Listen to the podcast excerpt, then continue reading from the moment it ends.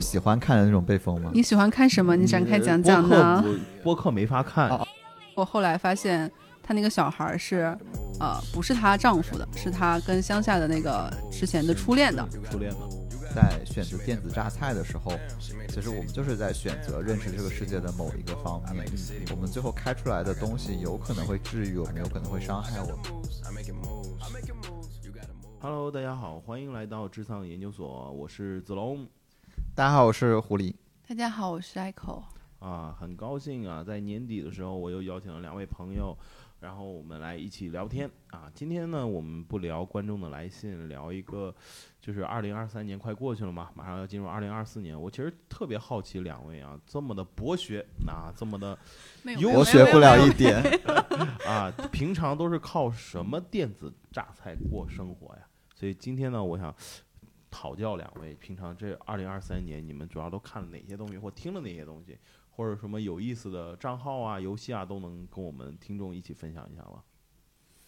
嗯女士优先。子龙老师贴了这个博学和优秀的标签之后，我就觉得我应该回答什么波罗奔尼撒战争史 的东西，才对得起这个标签。你看他说的这个书我都没听过，你说还不够博学是吧？可以，可以，他自己也不一定看过。哎，你就说对了，我就是没有看过，我就学一些东西出来装逼。嗯，就就跟我有一个朋友特别有意思，他平常最喜欢的就是在 B 站上看那些读书 UP 主的播客，呃，不是那个就是账号。我就问他，我说你天天看这玩意儿干啥？他说你不懂。然后晚上喝酒，然后有东西聊。你知道他最后能干什么事？他给人 UP 主私信，你他妈快点出啊，要不然晚上我不知道聊什么。我你说的这朋友是自己吗？呃，是，嗯，艾浩老师，你平时二零二三年有什么不错的呃电子榨菜跟我们分享一下？好嘞，说回来啊，就是是真真实的、真实的，作为一个菜鸡啊，二零二三年电子榨菜其实比较多是看治愈上的东西，哇哦，那就是很符合今年的主旋律哦。对，就压力太大了，要活下去不容易啊。对赶紧给大家治愈治愈。呃，就看的比较印象深刻的有这么几个吧，有一个叫呃重启人生的日剧哦，然后主要是讲这个。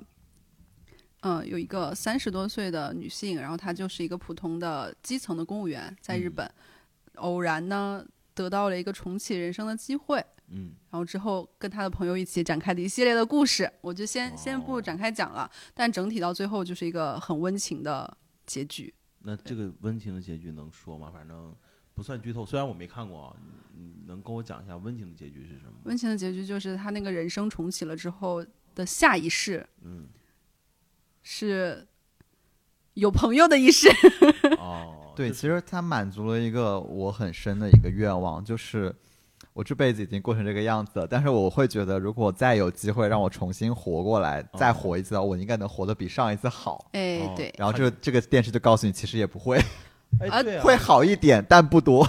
这个电视就告诉你不好也没关系。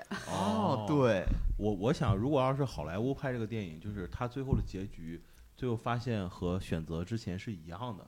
一般好莱坞会这么拍，拍就是从哪个原点起，最后那个末端又回到原点。嗯，对，就是告诉你，其实人生没什么遗憾，哦所有的遗憾都是必经的。因为好莱坞的思路就是告诉你，就是你以为你想要的，可能不是你真正需要的，哦，你最后发现你需要的已经得到了。哦是哦，那我现在就不想要钱呗，我呃明明就想要钱呢。咱就是说这个问题死亡死了之后就知道了，要不要不您呃您先先走一步。对我我那个就是到时候你就把那个你的答案就是就是烧给我，然后我就贴在你的行行行行，先烧给我，寄给我。是哦，然后这个是看了是比，它是一个日剧，然后多少集啊？十来集吧，十集应该是，嗯，蛮短的。那还行，能嗯能接受。对，不像中国电视剧都四五十集呃。对，考虑到那个四五十集之后，我我就基本上没怎么看过中国电视剧，嗯对不起。嗯嗯嗯嗯，就是看不上。哎，死密马三，哎，我还是会看这种肥皂剧的。对嗯但是哎 Echo 老师你先，嗯，艾特，还有吗？就是跟我们分享了这个日剧，还有。其他其实都是日本的，还有两个动漫，一个叫那个《乞巧计程车》，嗯，还有一个叫《给成年女性的漫画时间》还是动画时间，给成年女性的。哎，对，给成年女性的动画时间一共只有四集，每集二十五分钟，大家可以去看一下，B 站就有播放。看起来打钱了吧？它听起来就好像那种小人儿书，哎，就是给女生的动漫时间，就感觉好像一个漫画画了一种说明书，是那样的内容吗？倒不是，哦其实，呃，它主要说给成年女性的动画时间，其实它的选角，它几个故事的选角都是三十以上吧，然后呃，在社会或者家庭中有着一些就大家共通的一些刻板印象的一些女性，然后她们面临的 某些问题，嗯。和最后的解决方法，然后包括里面的内容其实还挺政治不正确的。嗯，比如啊呃，比如有一集，听这个，比如有一集的女主角她是出轨外遇，嗯嗯。然后讲的是她跟她外遇的那个男生的故事。嗯。还有一个女主角是已婚，然后带着小孩回乡下，嗯。呃，结果后来发现她那个小孩是呃不是她丈夫的，是她跟乡下的那个之前的初恋的。，初恋的，对，哦。基本上都是这种，所以说给成年女性的那个动画哦。时间，对，哦，这这也还好吧，也还好，听起来还行，还行。对，就是把世界的真相讲出来了嘛。你这么说，你这话我没法接。嗯，但是你看啊，你你看的东西感觉好像都还是挺文艺，文艺，然后治愈且女性向哦。那这不就是符合我的这个对，人设？糙汉人设是吗？对，哇，就看的是什么文艺女青年，实际上鲁智深倒拔垂杨柳。哦，那你在播客呢？有听什么播客吗？播客就比较工具性了，播客主要是听商业类的播客，比如什么商业就是这样啊，备忘录啊，嗯，呃娱乐娱乐成为产业评论啊这种。商业就是这样，主要是因为他是第一财经的这个记者呃编辑来办的一个播客，所以它的内容是信息量大。信息量对，就是信息量相对来说是比较密集的，但是它又不至于到说，哦，我可能要一个小时、一个半小时才可以讲清楚的那种程度。他会把一个商业的 case，呃，以一种很恰好的那个颗粒度给它讲出来，你看，互联网黑话又来了。什么叫颗粒度？详略程度给它讲出来，对。然后就比较适合呃上下班的时候，或者是早上刚起床、晚上睡觉的时候听。嗯嗯，然后出品是质量是比较有保证的。然后其实也不用我在这儿推荐，人家已经是一个非常大的播客了。没有没有，通过这个你的播客就知道你 Echo 老师的生活轨迹。嗯这很危险，我是不是要编一编其他的东西？对，然后还有一档是娱乐商业评论，嗯，这个是比较新的一期了。它是嗯娱乐化吗？这种讲商业？它其实是关注文化产业的商业性的评论，哦，其实信息量也是比较大的。嗯，嗯，他的那个两个主理人吧，就是或者是 访谈的播客主播，对嗯他们的背景其实都是商学院的。然后现在是在文化行业做战略和投资相关的工作，所以他们的每一期的内容虽然是讲大家比较喜闻乐见的娱乐行业，但它是从商业的角度，然后用比较理性的结构化的思维来拆解这个产业链也好，嗯然后某一个商业现象也好，都是这种类型。对他有讲过我们脱口秀这个行业还有救吗？我觉得他不用讲，大家都知道他了他？还没有关注到我们脱口秀行业呢。哦，不值得关注，已经不列于文化行业之内了。呃，这个仅代表总老师个人观点，我什么都没有讲。行行，我在播客上会对专业性有一定的要要求，要求，对哦我会把它当做一个信息输入的来源。哇，这是非常的这个工具化，嗯，挺好的。那狐狸老师呢？呃，你说播客还是今年的都行，榨菜？都都行，就是榨菜嘛。呃，其实我今年的主题也是，呃，就是非常的，因为今年都是一个很艰难的一年，对大家来说，特别是对我们游戏行业。就在我们聊这个事情、聊播客的同时，今天，呃，广电总总就发了一纸通文，就是禁止游戏设计每日登录、什么充值奖励这种寒，对我们来说就是非常的拷打和寒冬。就是把你们的这个现金流的入口给切了一下呗。就其实他切不切游戏现金流我也不关心，但他的确切会切到我的工资。对，就是没有吧？不会切到工资，是只是切到奖金了吧？嗯，就是甚至可能会切掉我的岗位。你就是干充值的产品经理是吧？咱就是说，当公司就是他会让我的老板意识到他需要裁员了，然后他就会看一下到底哪些人可以裁掉。没事，我我在你前面呢。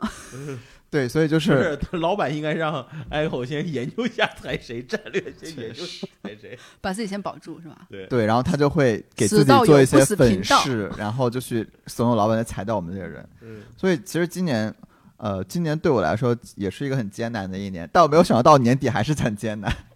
所以我看今年一定是未来五年最好的一年，嗯，希望不是我未来五年最好的一年。有可能是，对，跟对所有人都是。呃，就咱就是说可以不要咒我嘛。然后没事，我们可以去看《重启人生》嘛，对吧？嗯，对，就是我今年看的也是一些，嗯，给自己一些呃力量的一些东西。但是给我力量的东西可能跟一一口老师是相反的，就是嗯，我看的就是丧到极致，丧到极致，我就觉得 OK，我也可以攻毒对以毒攻毒，暴露疗法。对，就是，然后分两个类型，就是第一种就是看一些小丑，呃，比如说《咒术回战》，哦，对，就是这个漫画，我之前也没有追过。但是这个漫画画风我接受不了，哎，啊，没关系，这是我们年轻人的漫画，真的 这个漫画画风我觉得太有点这个。就有点太粗犷了，我是觉得他那个画风，我是为了看他的画风去的嘛，不，嗯。我是为了看他怎么给我讲段子，就是。这个漫画已经离谱到了，他通过杀死了一个高人气的角色之后，火到了出圈的地步。哦我就是因为五条悟被腰斩了之后，才去入坑了这个漫画。嗯然后入坑了之后，发现这个作者更离谱，他就是，呃，构建了一个角色，然后这个角色的能力就是，只要他觉得好笑的东西就会变成现实，然后他就用这个能力去把 BOSS 给画死了。哇，这个好有趣哦！哇，真的就很离谱，他就是跟那个 BOSS 就是。他们俩，他跟打 BOSS 的方式就是，呃，他先想象他要逗笑那个 BOSS，嗯然后他就幻想跟他一起去做什么呃电击 play 啊，然后什么摸鱼，这呃什么护士 play 啊，然后两个人一起手把手快乐的去摸鱼啊，这种就特别的离谱，看我真的很爽，因为我就大家可以在 B 站上应该也能看，我记得。对，然后其实那个漫画本身是一个部分，你更重要是看它下面的评论，就是看那些人怎么骂这个作者。作者是吧？，对，这个作者叫借鉴下下，嗯，他的名字也挺名字也挺神奇的。他的名字的缩写叫勾勾 x 呃勾勾呃叉叉叉叉吧叉，对对勾勾叉叉。对，然后然后他把五条悟腰斩了之后，他的粉丝称呼他为 i i v v，对，他的名字也被腰，就是看到他那个，就我就看他那些观众骂这个作者就特别爽，特别爽。对所以还有别的吗？对，然后呃，一种就是这种我会看一些这种非常让我感到爽的这种呃呃小丑漫画，然后另一个就是也在看一个关于包括依靠老师刚刚提到的重启人生。呃，不过我看的跟他有点类似。首先，呃，我看的也是一个关于去改变自己的一个故事，就是呃毛姆的面纱。嗯呃这个小说呃看完之后也让我非常的大快人心，嗯，因为我们讲讲呗。对他讲述的就是一个呃女主角 Kitty，她是一个肤浅且庸俗的人，跟我一样。嗯 然后她嫁给了一个道德很高的医生，不，呃，她但是她出轨了，她出轨了一个帅气的总督。嗯，哇，哇，我也想过这样的生活，她已经圆梦了。呃为什？么肤浅人有啥不好？好像很幸福哎。嗯，对，就是，但我羡慕的是肤浅嘛，不，我我羡慕的是她能够嫁给一个帅气又多金的总总督，好吧？嗯嗯，然后她出轨了之后呢，她被她丈夫发现了，而且她的出轨对象也不要她，她出轨对象有自己的家庭，嗯嗯，所以她就展开在种种机缘巧合之下吧，她就跟自己的丈夫展开了一趟心灵旅程，就是她，嗯她丈夫是个医生嘛，然后她丈夫哦。要来中国去去救治当时的那个呃，应该是霍乱吧，嗯。嗯。呃，也可能是天花，anyway 我已经忘记了。呃，然后她跟她跟她丈夫一起来到了中国，做一些非常人道主义的这样一个工作，包也去体验了一下去呃当时的一些嗯。类似于教堂这类机构去救治一些贫苦的病人啊，去陪他们一起做祈祷啊，去做一些体力活儿。她慢慢在这个过程中，她终于，她其实也感觉到了自己的丈夫并不是一个那么无趣的人，他是一个很崇高的人，她有点认同自己丈夫的这种呃牺牲精神和责任感了。然后就是我最喜欢的部分了，就是她丈夫死在了中国，她接受了这趟精神的洗礼，认可了丈夫的牺牲精神，然后她也留在中国，然后她继续出轨。啊，对，就是他经历了一番这样的醒悟之后，他回到了香港，呃，然后继续跟那个总督又搞了一腿，然后又被那个总督抛弃了。我就觉得真他妈太对味儿了。这非常的毛姆式结局啊！对，就是他最后的下场是，他被那个总督劈腿了第二次之后，他终于想起来我要对自己好一点，于是他去找到了自己远在巴拿巴拿马的有钱的爸爸。嗯嗯，对，然后这个故事就解决他过在巴拿马过上了非常幸福的生活。嗯那你给我们推荐这个故事是有什么原因吗？对，因为他其实还是在治愈我的一个过程吧，就是他让我意识到了一件事情，就是有时候你也有一个有钱的爸爸 我但凡有一个有钱的爸爸，我也不至于需要治愈。啊？那你讲对，但是有可能有钱人的压力更需要治愈。嗯，那这样的话，我就我我觉得我应该感受一下有钱人的压力，我才知道会不会嗯对呃，但这个故事里边，其实像 Kitty 她给我的一个启示就是，其实我的成长是有限的。嗯，哪怕我经受了一些洗礼，经受了一些苦难，我可能有一些改变，但是我也可能还会变回原形。就真的很像我今年的人生，就是年初的时候可能有一些起色，有一些顿悟，有一些努力，但是最后好像又会被打回原形。我就觉得好像也没有那么难接受，就是没关系，就是人生嘛，就是呃一败再败，然后继续输，但是输的比上一次稍微好看一点点就可以了。对我是被这样治愈的，哎，但是我跟你的看法有一点不同哎。那就是你不对。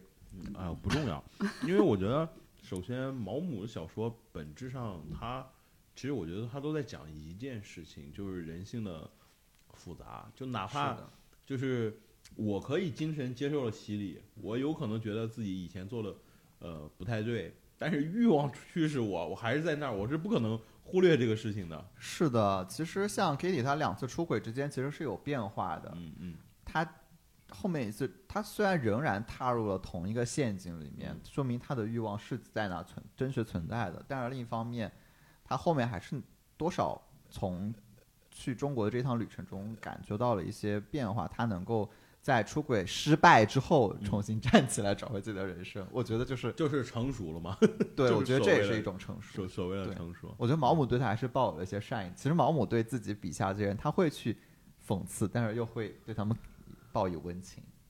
嗯，对，其实他是条狗命吧。嗯，我觉得我也希望被生活这样对待，给我一些温情。首先你需要一个有钱的爸爸，在巴拿马，嗯，他在哪都可以，他在南极也可以。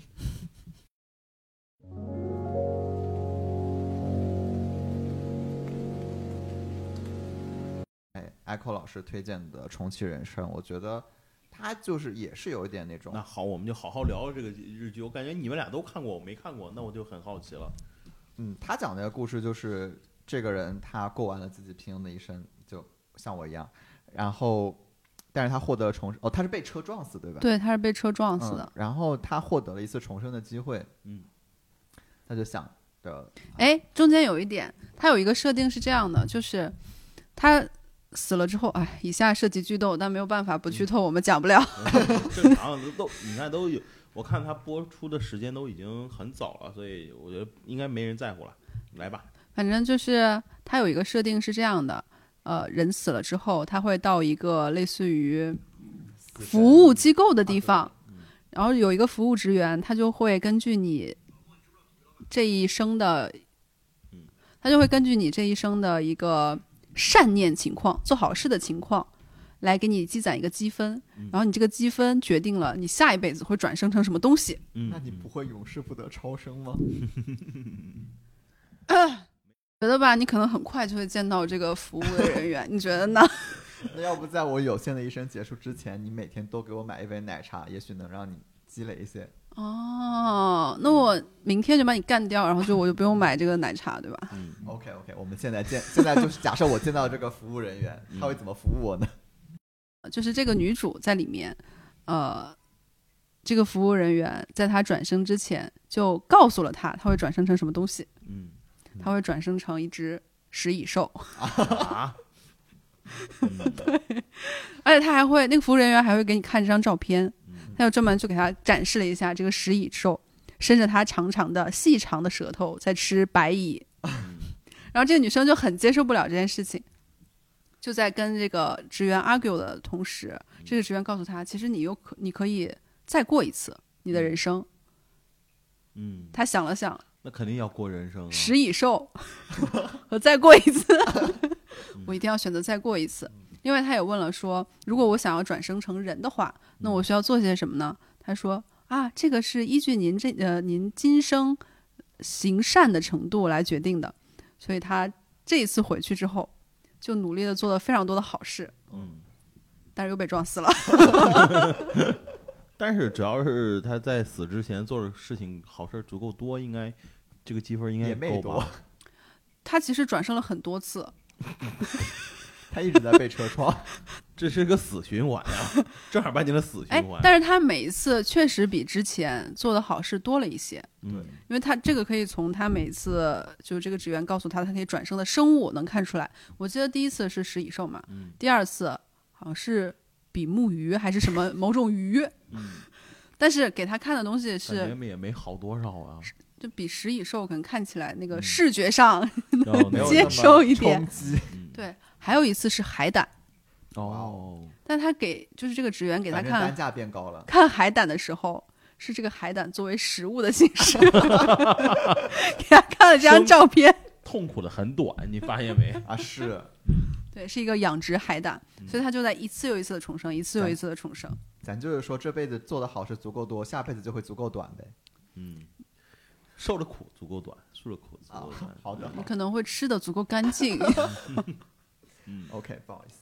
对，啊、然后在第四次还是第五次重生的时候，他其实这次是攒够了足够多的积分的，因为他每一次都会选新的不同的选项，嗯比如说看到呃在幼儿园的时候看到有女同学的呃爸爸可能会跟幼儿园的老师出轨，嗯然后这个出轨会导致这个女同学的家庭破裂，然后他就一次又一次的阻止这件事情的发生，就像是在打卡一样。还有一件事情是，他的这个爷爷在他比较，嗯，在他可能三十岁的时候，他爷爷是去世了，就在他的第一世里面。然后呃，他的第二世还是第三世，他学了医，就发现他爷爷当时吃的药是有问题的。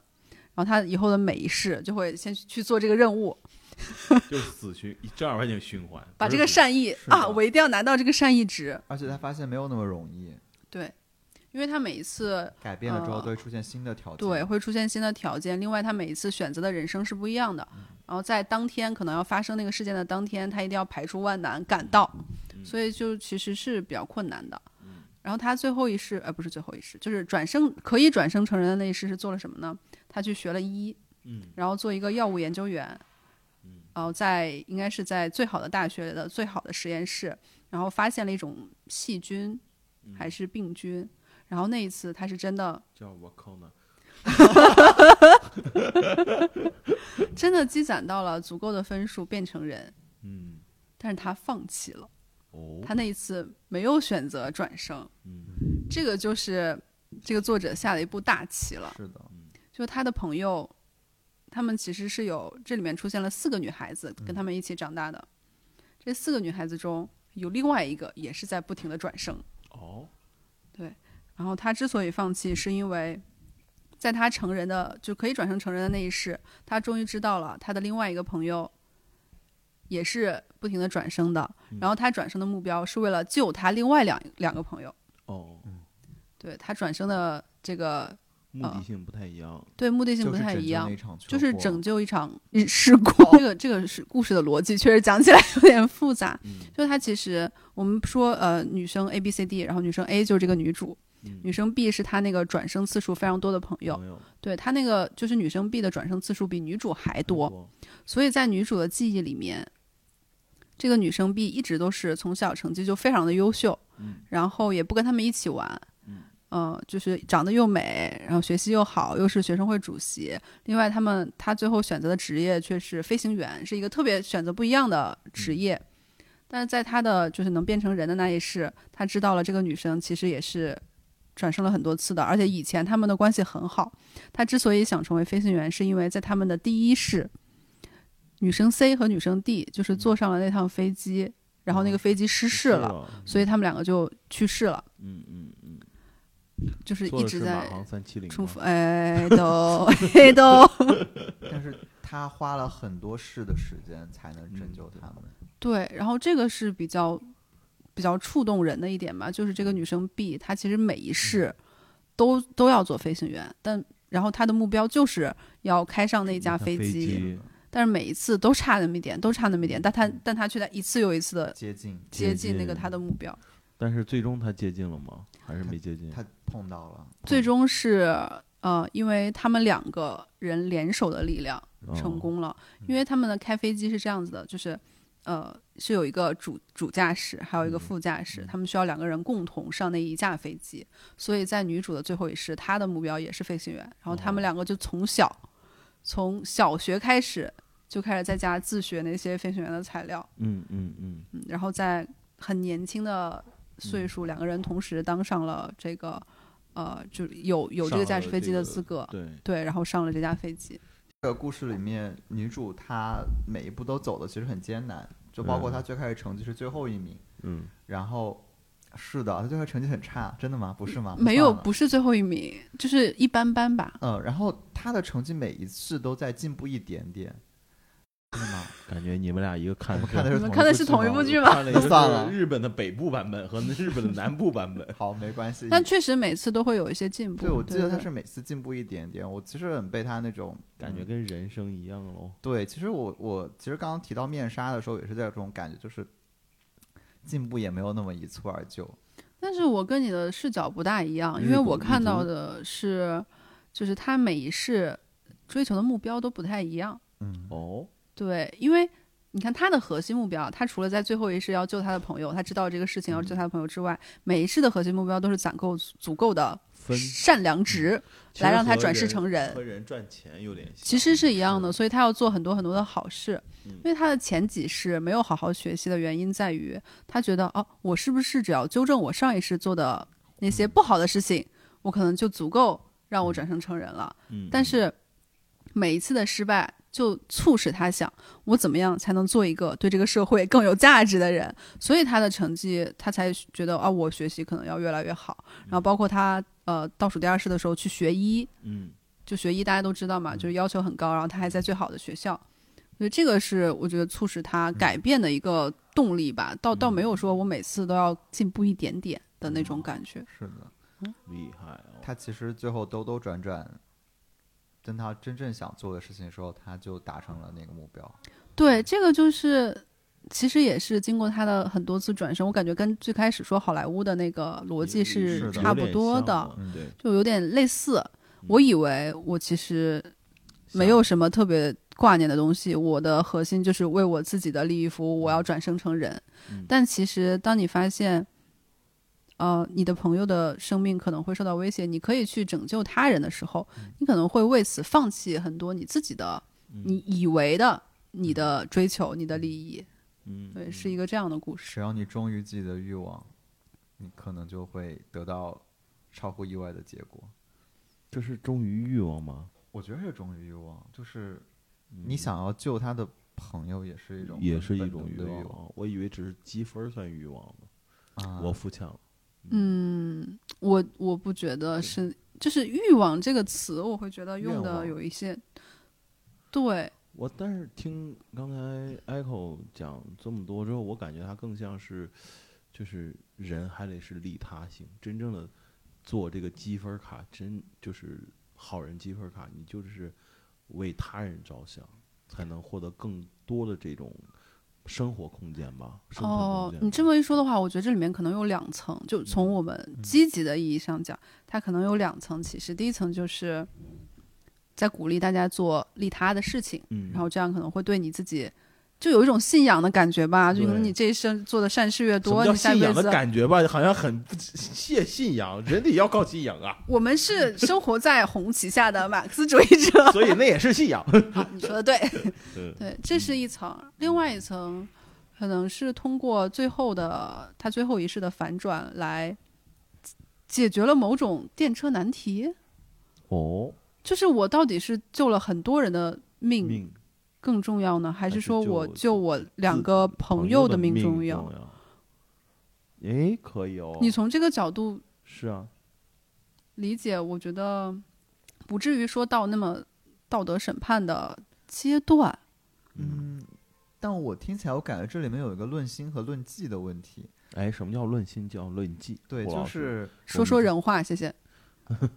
比如说我们在看这个女主角的时候，我的感受是，你开始做了很多好事儿，但是你是你其实相当于是一种花钱买来的善意，哦啊，，对，对而最后是你自己内心自啊，也是也呃是也真是，真心真真心想做的事情想做了一件啊。己。其实好莱坞很多电影都是这个样子，就是哦，你踏破铁鞋无觅处，对，对了，嗯，OK，最后你就在你身边是吧时候对？Follow your heart，所以前面都是找自己的过程。是的，是嗯的，这就跟人的一个人生课题哦，对对对对。其实从这个角度上讲，可能更核心嘛，因为他最后并没有转生成人，哦 OK，或者说他作为人的愿望已经满足了，所以对没有遗憾了。对，嗯还有就是可能有一些东西比转生成人更重要，因为他们最后是有一个隐喻的，嗯，就是他的最后一世的结局，嗯。就是他们四个在第一世的时候畅想过的啊，我们以后可能在一个养老院里面，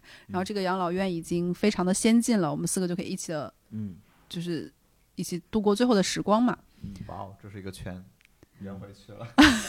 所以在最后一世的时候，他们真的拍了一段这样的桥段，就他们四个在养老院里面，然后坐着那种可以磁悬浮的那种哦椅子，然后非常没有养老快乐院是吧？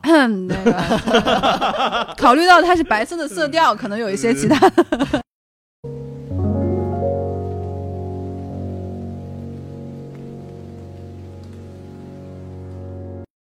我自己有一个变化，就比如说听播客啊，我以前听播客都是什么翻转电台，嗯。然后精神分析法，然后我给你看一下我当时订阅的几个账号啊，我看一下嗯，就是什么翻转电台，然后罗马帝国，呃，帝国衰亡，生命认识论啊，天哪！对，要么就是这个叫什么亏钱是亏钱指南，啊，这个是我刚听的，哦，亏钱指南我也最近刚关注，我我觉得好有意思啊。对，因为我是当他这个喜剧听的，对，但是你知道我其实听的最多的。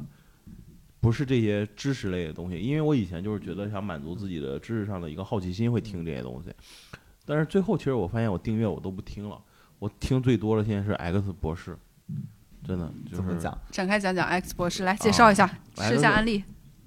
X 博士呢，他是一个从就是微信公众号时代就一个大 V，他主要是呢讲一些这个，他当时有一个广告叫“发现生活的 B 面”，就是他主要讲一些都市传说啊、神秘学嗯一些的东西。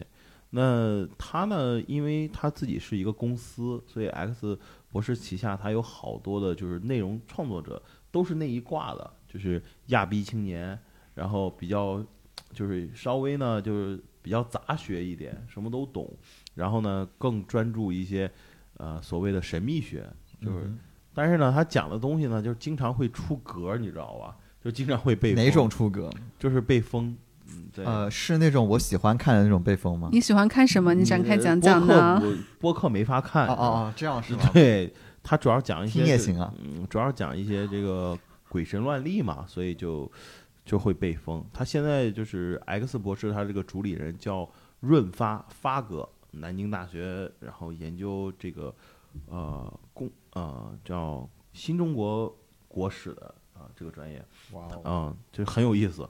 然后他呢，现在就是主要呢，就是在呃小小宇宙上会有一些这种播客，嗯然后呢，如果要过激一点呢，他就去 YouTube 上，嗯，然后自己会开了一个频道。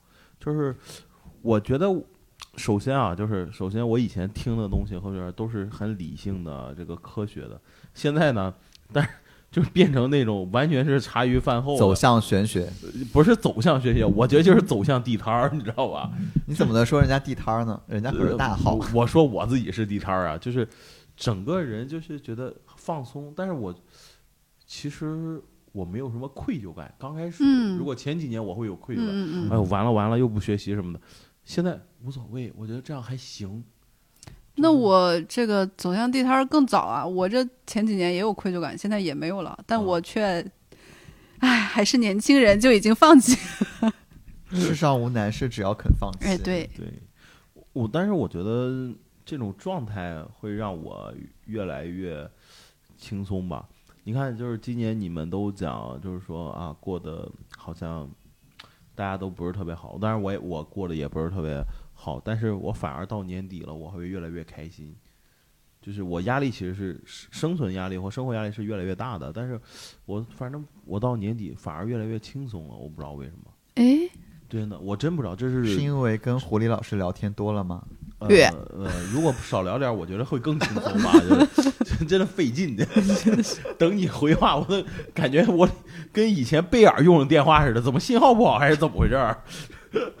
不是，就是我也不知道，就是打心底的一种感受，我反而觉得会更轻松了，就是觉得无所谓，生活就这样，就是我觉得本身就是一团乱麻，草台班子是吧？草台班子哎呀，乱麻。这还续上了。对，然后但是关键看你怎么理解这个世界吧，就是挺有意思的。我觉得没有什么，就是越是不确定性，反而给了我这种更轻松的状态了。就你接受了不确定，嗯，我觉得有一点点向死而生的感觉。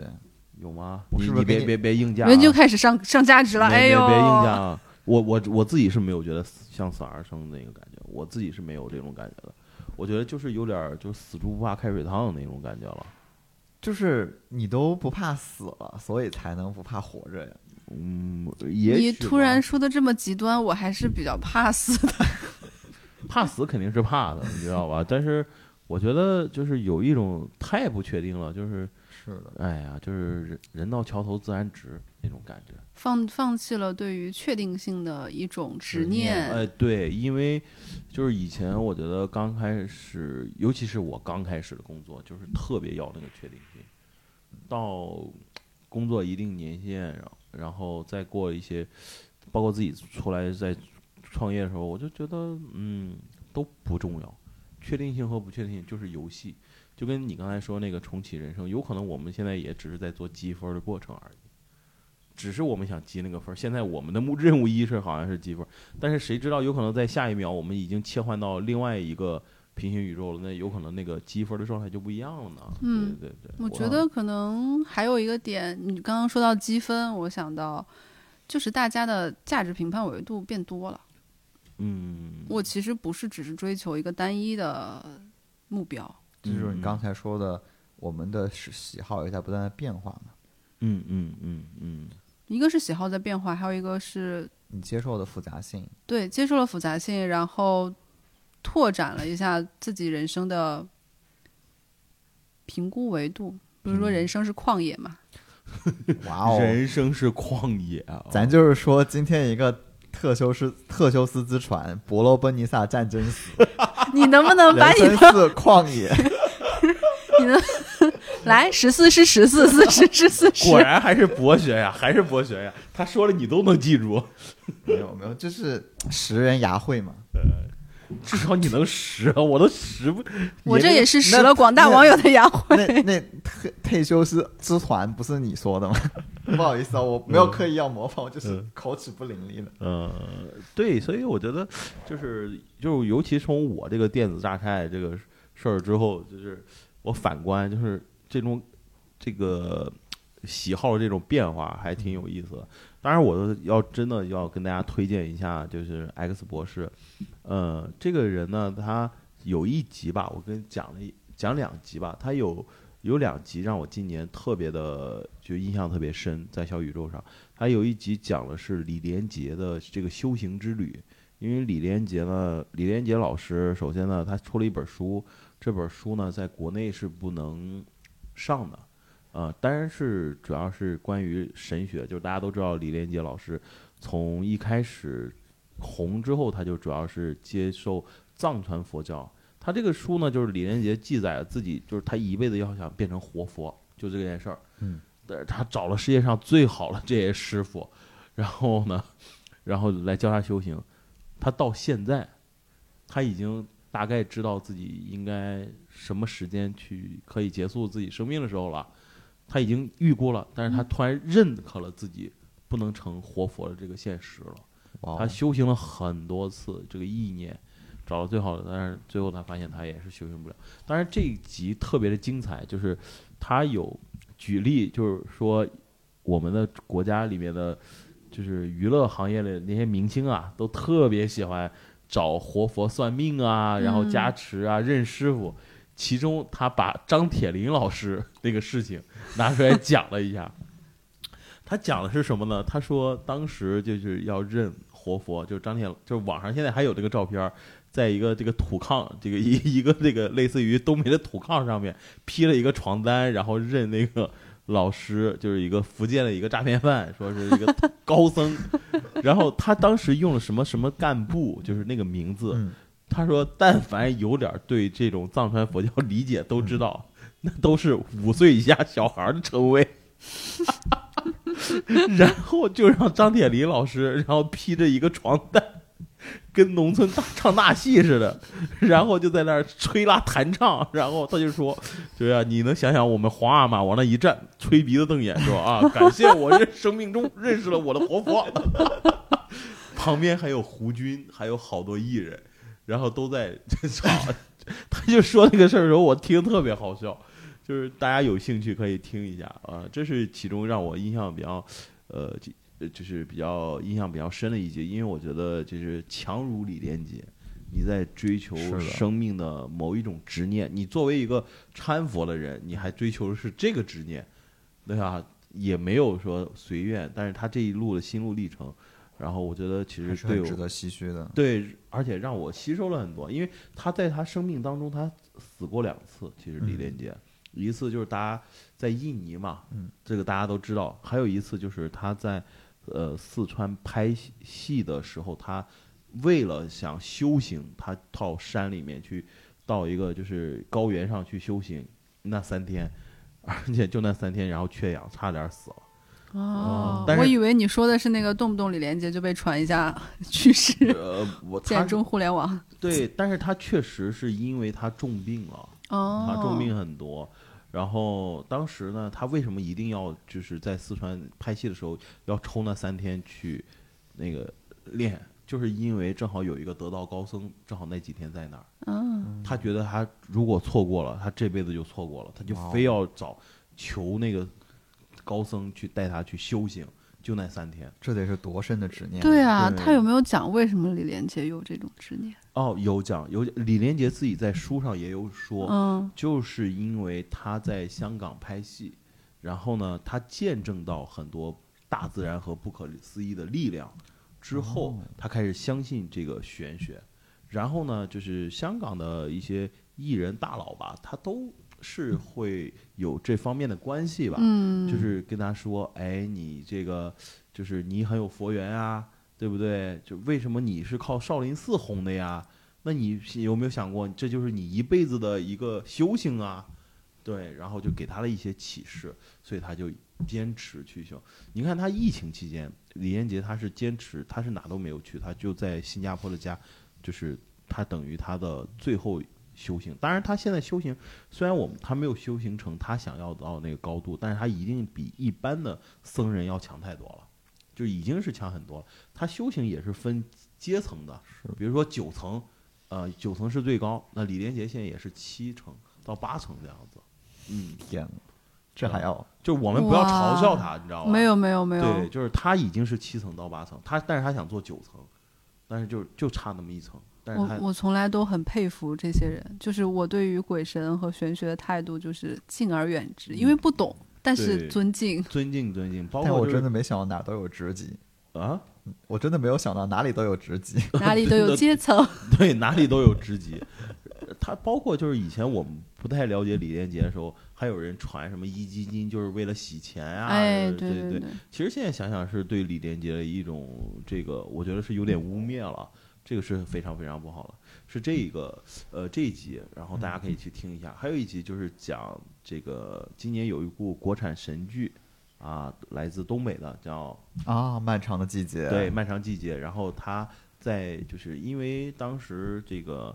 主播发哥和尼古拉，呃，发哥是呃，就 X 博士的老板嘛，他是河北的，呃，那秦皇岛人。嗯，秦皇岛人大家都知道，就是他骨子里就是个东北人。对，他是骨子里他就是。以上观点仅代表子龙老师个人观点。这是我认识的所有这个 秦皇岛人都都觉得都觉得自己是东北人。然后第二个主播叫尼古拉，他也是东北沈阳人。然后呢，他们就基于当时这个。哎，这部电视剧的背景，然后他们就聊了一些东北往事。他就讲这个创作是怎么来的。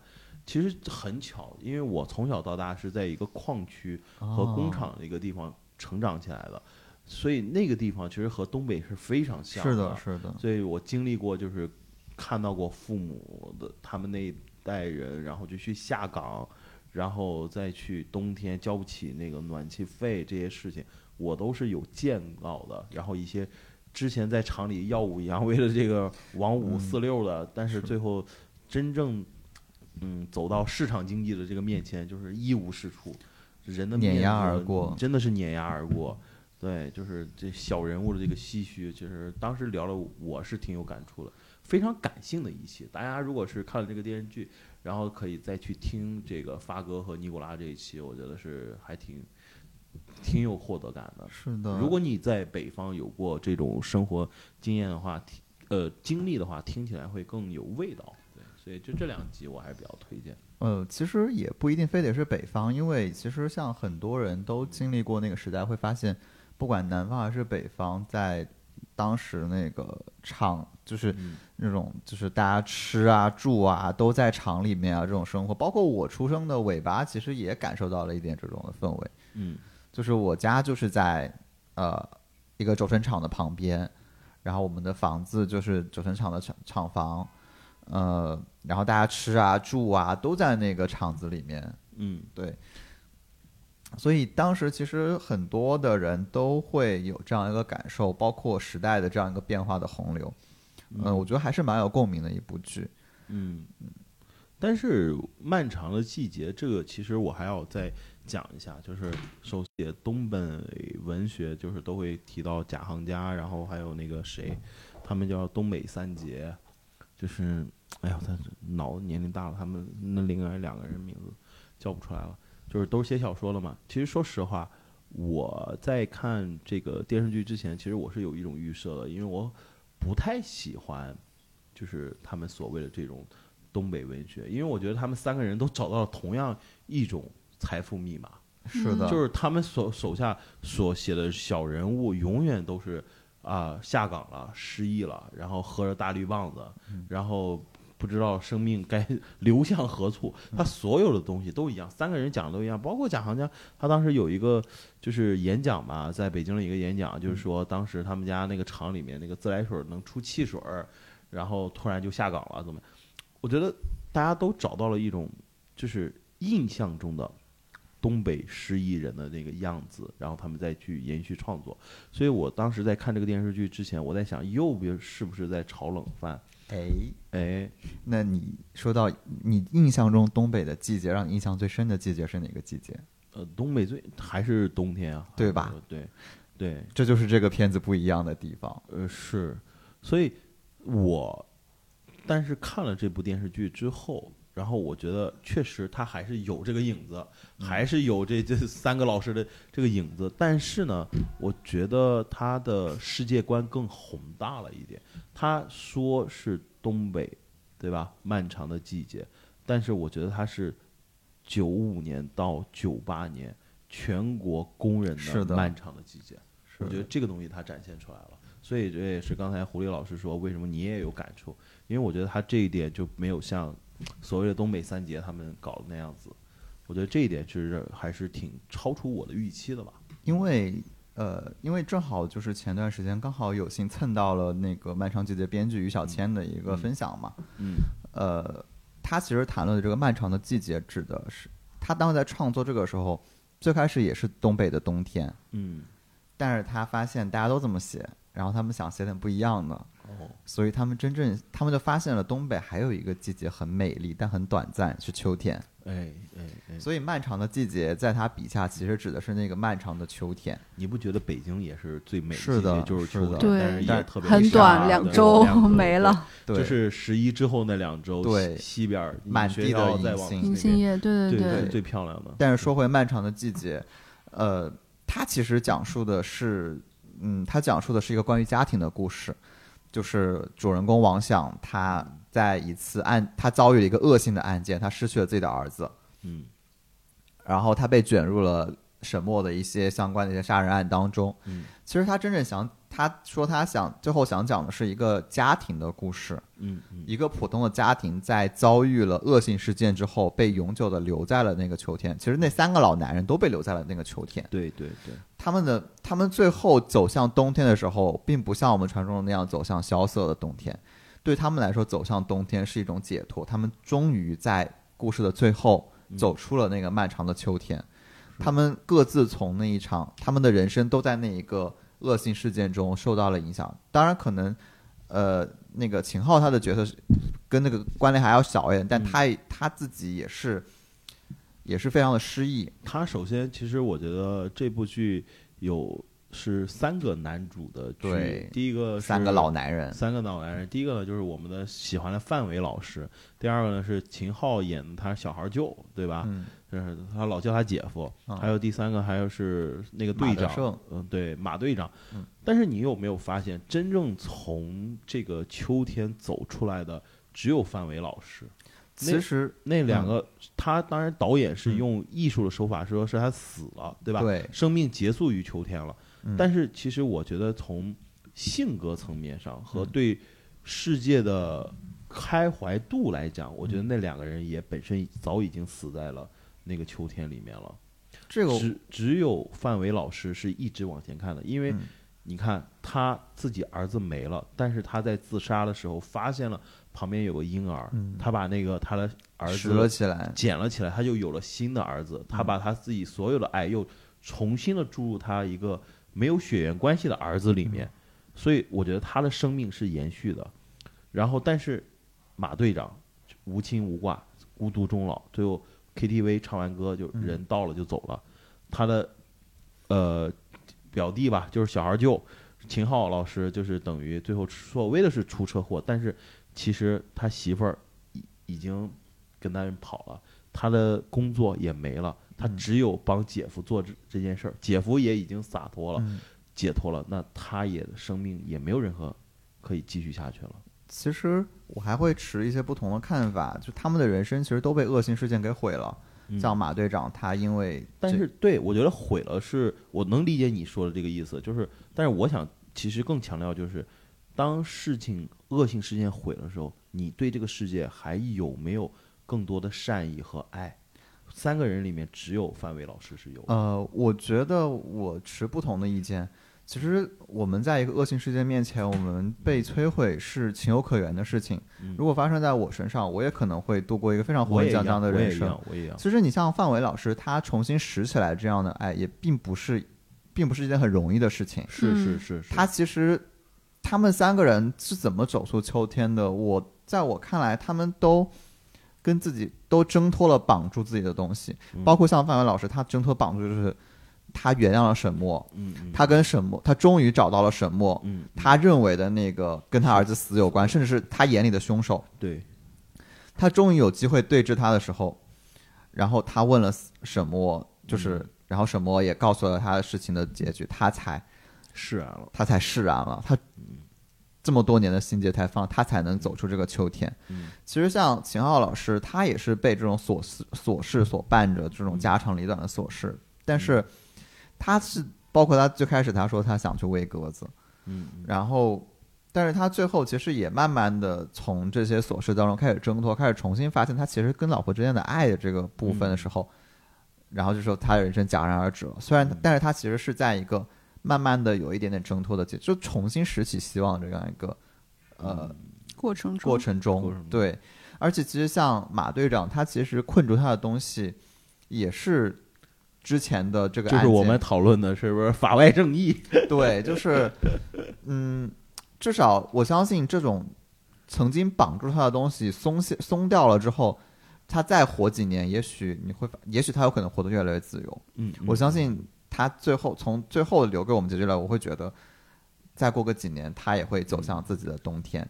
但这个冬天可能是生命的终结，但也可能是生命的温柔的一个终是点。是是，对，其实因为我当时看那个剧的时候，我是看哭了，因为我也让我父母看，因为正好他那个场子就是我妈他们那个场，然后父嗯，对我父亲正好对也会，正好也是那个时代嘛，所以他们俩也看，但是我自己偷偷看的时候，我是看哭的，就是有一段就是呃汪洋嗯。他要出去，他给他妈把他妈反锁里面，嗯。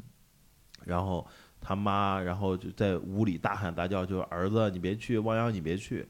然后范伟回到家之后，就是问他儿子呢，他说他妈特别的委屈，嗯，然后又特别的担心，然后就明显能看到那个演员是很有张力。很有张力，就把那个眼泪往肚子里面咽了去演，嗯就说儿子怎么办？然后我管不住他，他说你别吵吵，天天吵吵把火了，就不干正事儿。然后因为范伟老师就是把那个嗯当为一个父亲，他知道这个事态紧急，嗯他把火又全部撒在他的那个媳妇儿身上。他媳妇儿其实是那一刻是最委屈的人，嗯但是对，然后就不知整个人就六神无主，就就嗯。看着范伟要怎么办。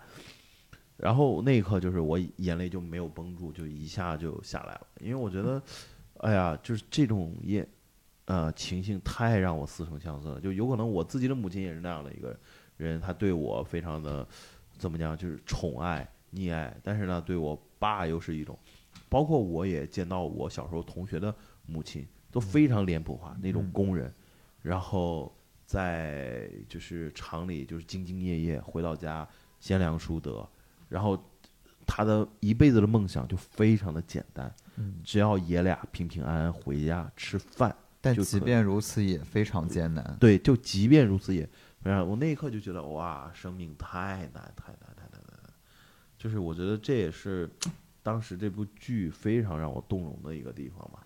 当然，这个 X 博士他们两人聊的会比我更生动一点，我也挺推荐大家去听一下，因为毕竟他们作为东北人嘛，他们更能讲述一些就不一样的事。我看出来了，你推的是《漫长的季节》。嗯，是是是，就主要是 Echo 老师没看过嘛，然后要给他打打 call 推荐一下。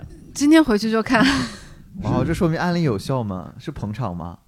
那主要就是彭子龙老师的场啊，那你真的想看吗？真的想看啊！你想看的原因是子龙老师推荐了，好舔啊！我就是一个这么重情义的人。是行行行行行，这个这个说了我这有点不好意思了，就是对，但是呃，嗯不管是这个播客还是这个剧，其实都是还蛮推荐大家去看一下的。嗯嗯嗯嗯，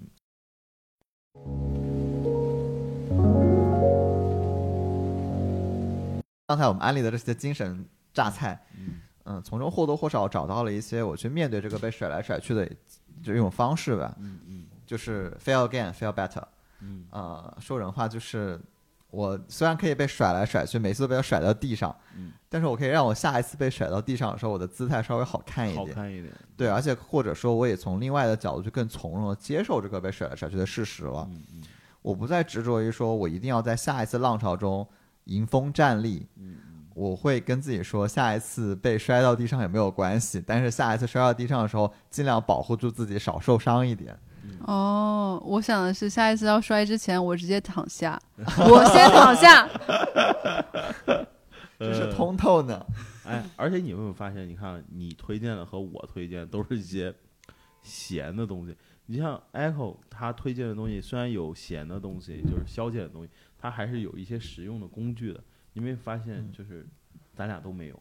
我有，我刚刚在啊讨论，那我以为是现在男的就别来沾边，我以为是男的是没有事业心了，现在完了哎，就是别搞这些啊，别搞这些别搞这性别心是我没对立啊事业心，是我没有啊、就是因为我们刚刚在讨论大家喜欢的播客的时候，我临时抱佛脚看了一下我的订阅，嗯说明我经常不听。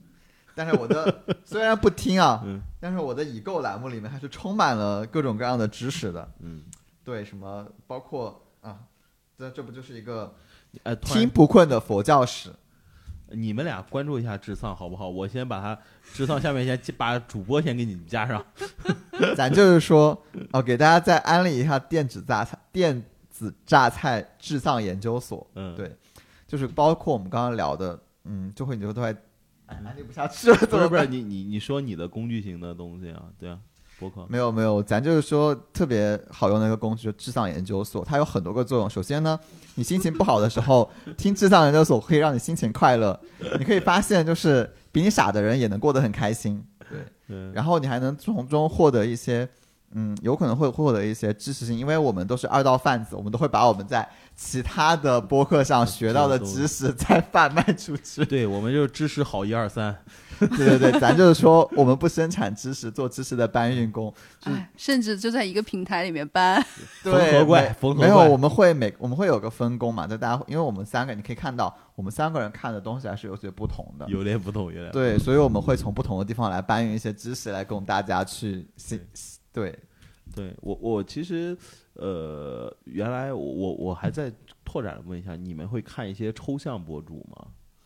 什么叫抽象博主？就比如说 Giao 哥，哎，就是你都不知道他是谁是吧？哦，你真不知道他是谁我啊？真不知道。他已经算互联网顶流了我！我我其实有一个问题啊，我嗯用 B 站也好，然后嗯，呃微博或者是小宇他宙也好，除了在微博上没有号玩，我都是很有目的性的搜索，哦，我不太接受推荐。嗯，哇哦，明白明白。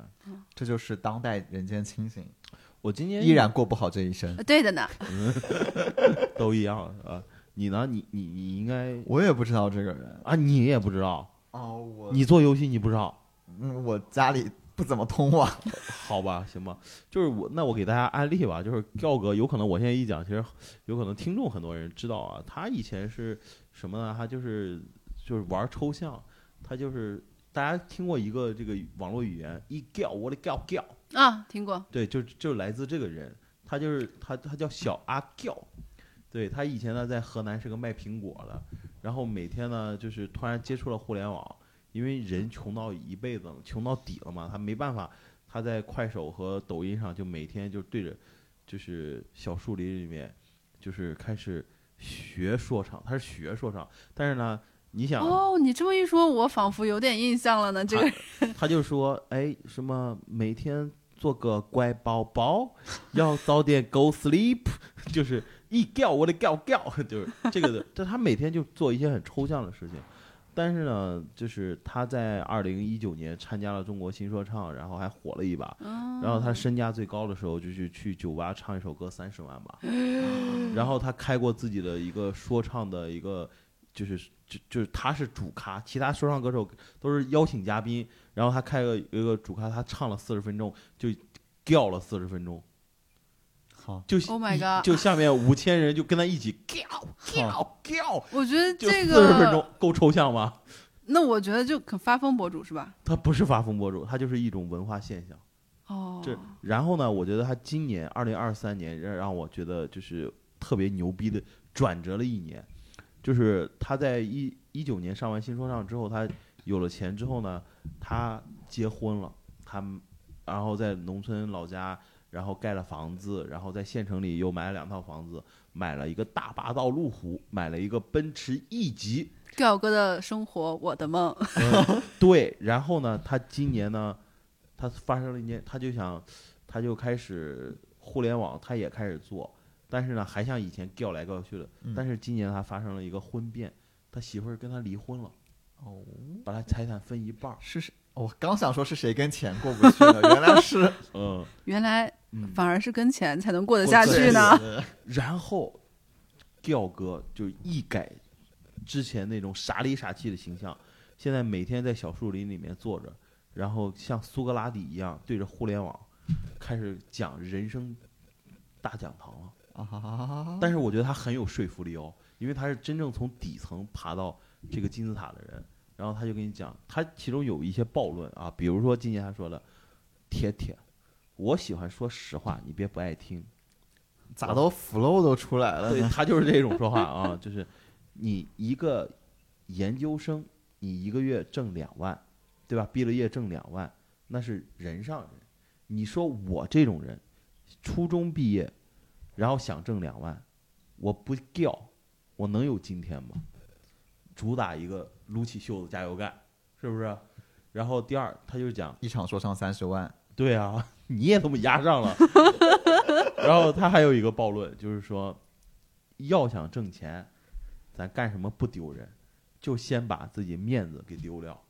哦，很对啊。铁铁，我爱说实话。咱就是说我这张脸值这么多钱吗？咱就是说脱下孔乙己的长衫，是啊，就是他现在你知道，就是现在所有网友对他的评论就完了，就是当年我嘲笑了电子宠物，现在开始教我人生导师了，他开始造反了。所以你你会发现，今年是所有的电子宠物造反的一年。哦你有没有发现，对吧？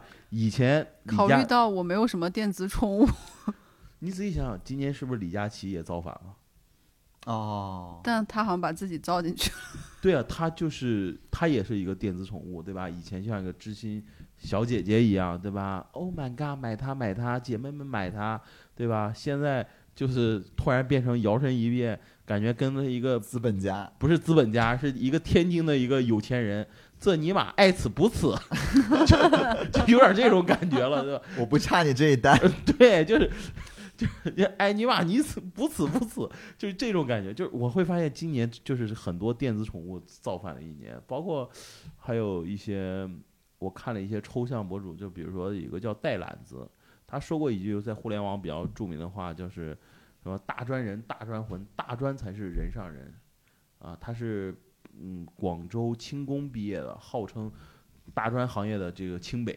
哦，广信工是吧？对对对，就这一个你看名不见经传的一个学校，就是因为这个人火了，火了，深职院广信工呀，这是如此大名鼎鼎、如雷贯耳的两个学校。呃对，然后他呢，就是他以前也是就是三千块钱做保安，每天就是穿夏天呢，他就是做就是等于说去兼职做保安，拍了一些抽象的东西。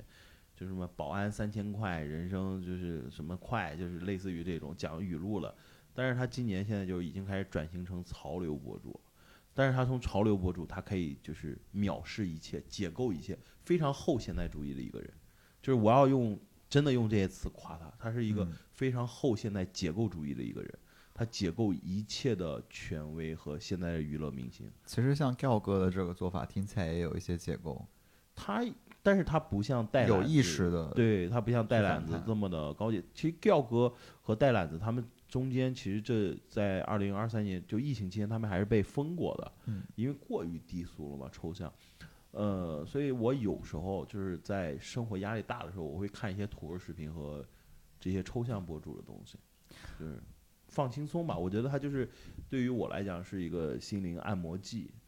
嗯，嗯就是你你你又看一个小人物，人家确实现在成功了，现在人就是他有一次就是说，铁铁，我爱说实话，别的不敢讲，你小阿力高站起来了，不用再装疯卖傻，因为我现在银行八位数，我给你跪下。我给你跪对，下，就是你你还收电子宠物吗？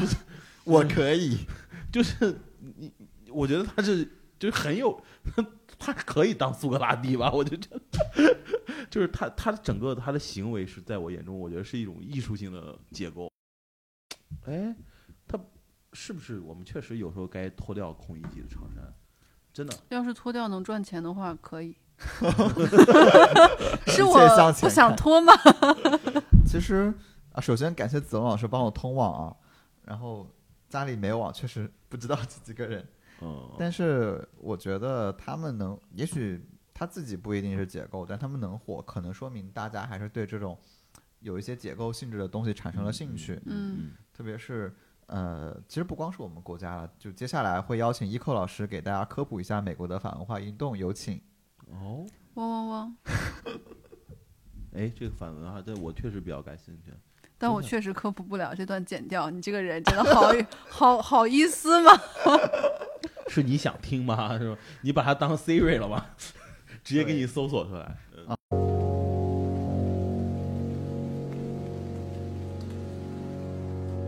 失落感的面前，其实大家嗯。都会想要，可能都会有一些想要去解构一些传统的东西，因为曾经这些东西他们许，比如说像之前的美国梦啊，他们许诺这些人，你只要按照这个去做了，嗯。你就会得到什么样的结果。嗯。但后面发现，首先这么做本身就不容易，嗯因为资源的各种的被垄断啊、倾斜，以及在这样一个失落的环境下，你即使按照这个规训去做了，你最后的结果也不一定落得着好。嗯所以，嗯，慢慢的就觉得这个世界可能是个草台班子。对，这里安利一下，我们上一期的播客就叫《世界是个草台班子》，大家可以去听一下。你这期植入的广告未免也太多了。其实就是我自己现在有一种那种所谓的，就是能接受这种不太确定性，你知道就是因为我我有可能是我个人的倾向，就是我会特意的在互联网观察一些很魔幻的事儿，嗯我会发现很多事情很魔幻。呃，比如再给你们俩分享一个，我估计你们俩这个有可能听说过，现在最近特别火的一个网红叫，就是呃叫什么来着？哦，他叫他是一个北美要饭的，哦哦，我今天刚给他安利过。对嗯，就是这个人，哎，但他的网名叫什么来？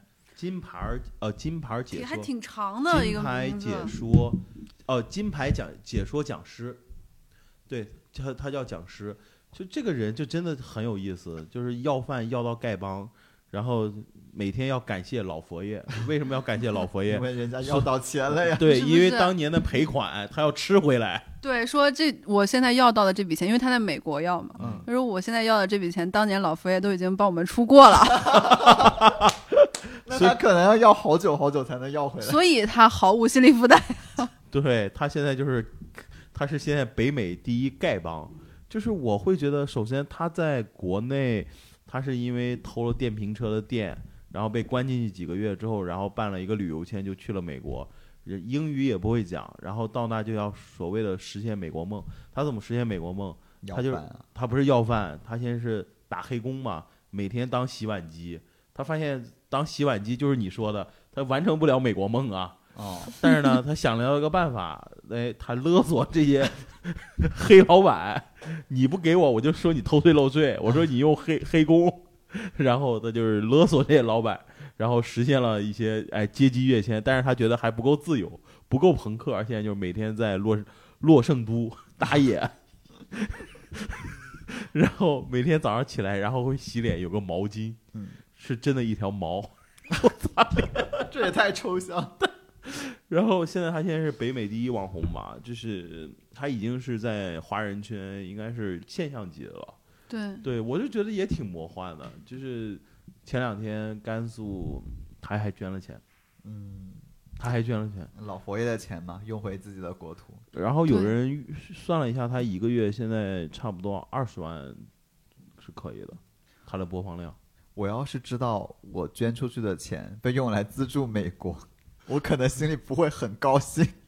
不不不，他不是他是从美国赚到的钱，就赚了钱做网红赚到的钱捐给甘肃啊。是，我觉得这个就也挺抽象的，对不对？就是，所以我觉得这个世界它不一定世界是个草台班子，我觉得它很多东西就是魔幻的。如果嗯你也有这种魔幻的心态，干一天是一天了，我觉得挺开心的。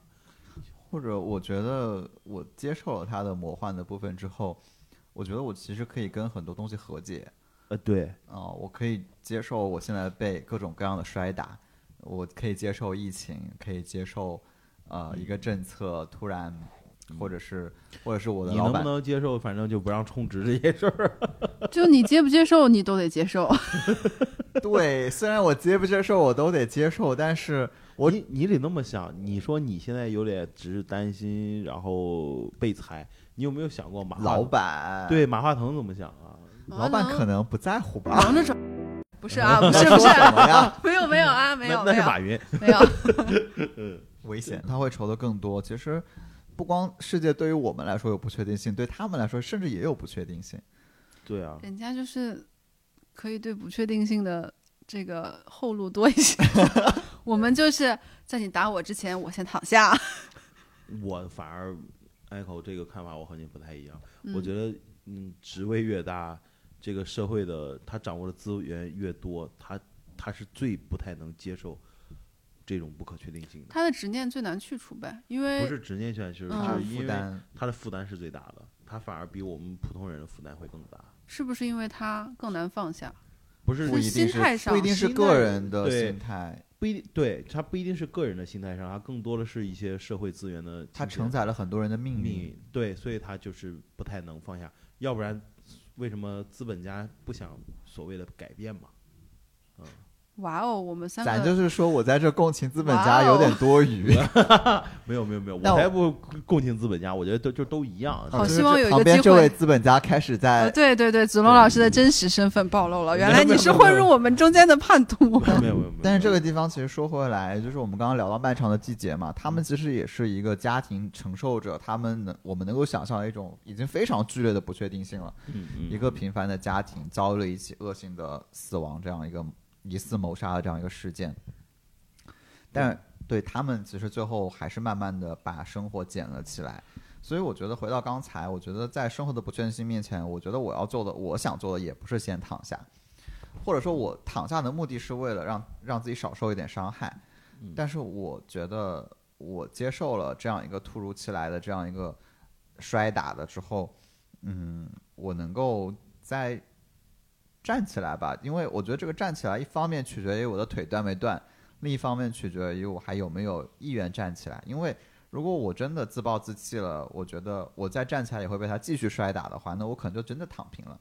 嗯但是我觉得我更多的是在面对这种不确定性的这种摔打的时候，我觉得，嗯，在做起来也是挺有意思的嘛。那就对，嗯嗯嗯我是，其实我最近还看了一些别的书，就是嗯，来分享。更更更偏以前学的东西，比较政治学相关的。然后，呃，有一个以前其实我们就知道的观点，但大家可能会比较模糊对它的感受，就是在历史上的大多数时期，战争才是常态，和平是个例外。嗯，那天他也跟我分享了。对，所以我们现在其实觉得自己啊活得很惨啊，我的生活不确定性很强，在倒退的这种感觉，你把它拉到一个历史的很长的时间上时间轴来看，我们也已经很幸运了。嗯嗯嗯，对你要这么说，我觉得能够投胎成为一个人都已经很幸运。对呀、毕竟你不是一个食蚁兽。感谢老佛爷。感谢。不行，老佛爷要是不捐那笔款，我觉得也许说不定我们现在能过得更快活一点。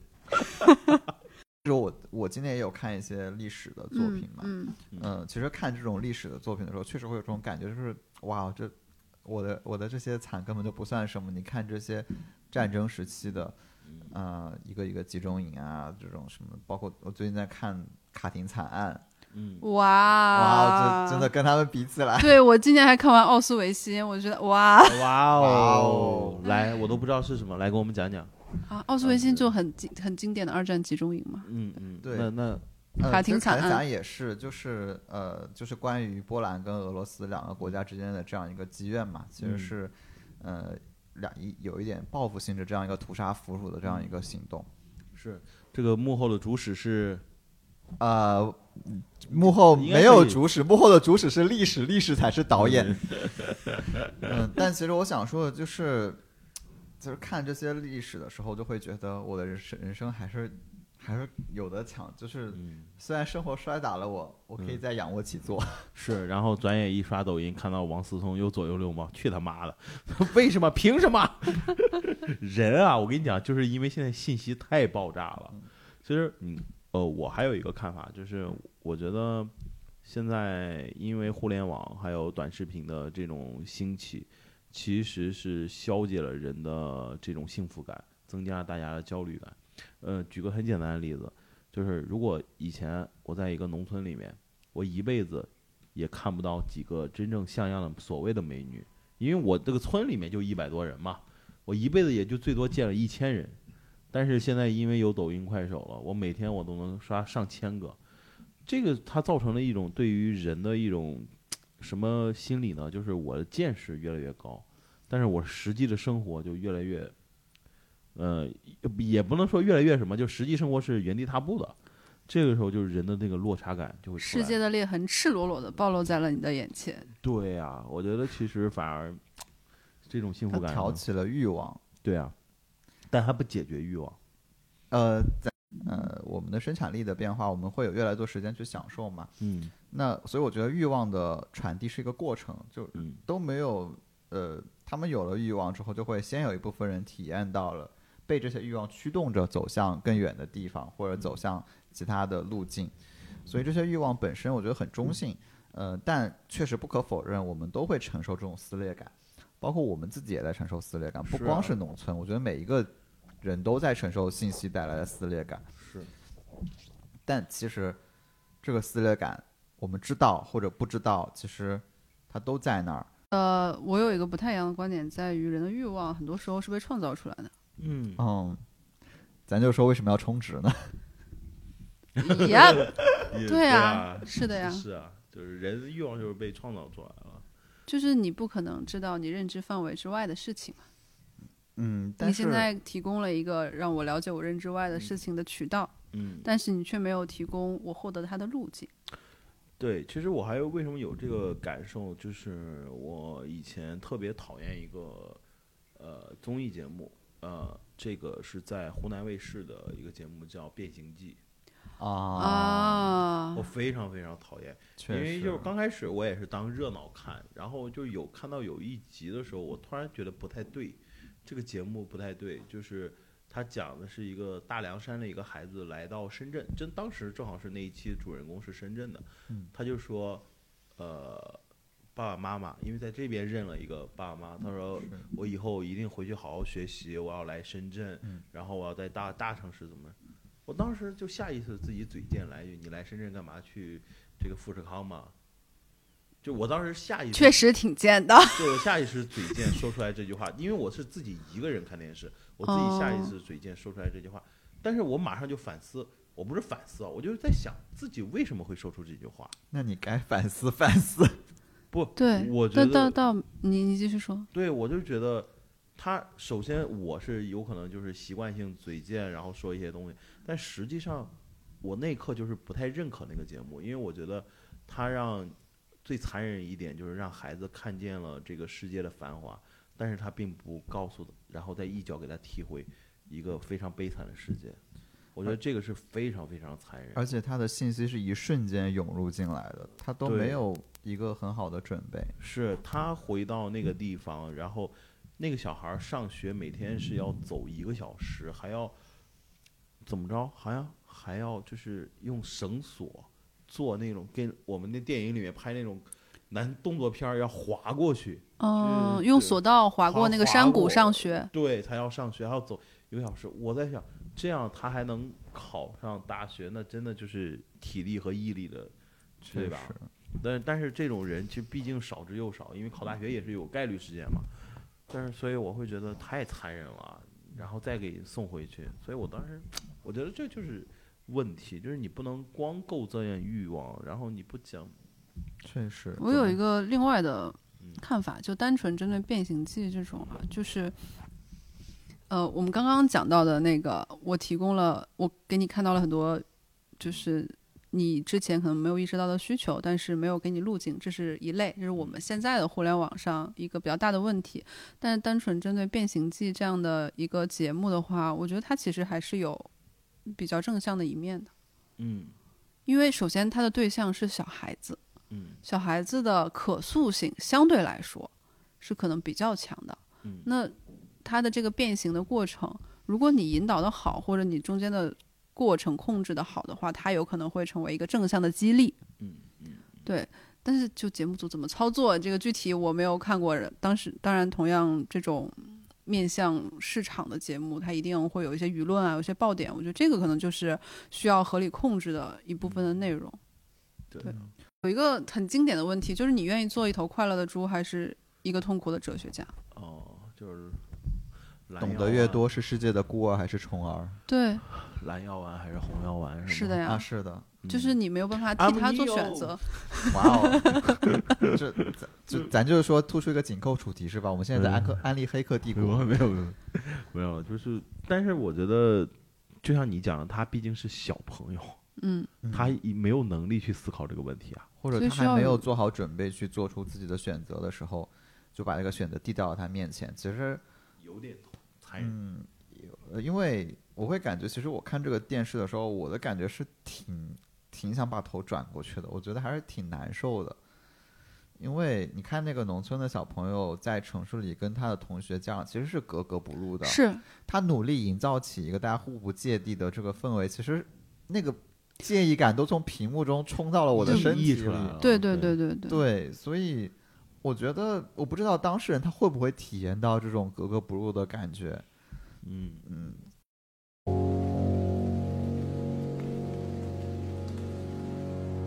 在选择电子榨菜的时候，其实我们就是在选择认识这个世界的某一个方面。嗯嗯，我们最后开出来的东西有可能会治愈我们，有可能会伤害我们。嗯，所以这个是这些电子榨菜里面有的是含毒的，有的是有营养的。嗯。那我们选了一些我们认为有营养的榨菜分享给大家，但也可能对，呃也可能有一些会是有毒的。对年轻人不要看抽象，甲之我蜜糖，乙酯砒砒霜对，对，但我想说的就是，嗯，我不管像我也会去听一些别人的安利的一些榨菜，嗯，我觉得就算吃到糖也好，吃到毒也好，我觉得最重要的还是我在面对这些世界的时候，我有一个仰卧起坐的心，就是嗯，生活一拳把我打倒在了地上，我还能再坐起来，再看看两眼。嗯嗯，我今天就聊到这儿，那下次再见。好的，拜谢谢大家，欢迎收听我作为游戏策划的最后一期播客。拜拜拜。不会啦，万一你今年年终奖拿到手软怎么办？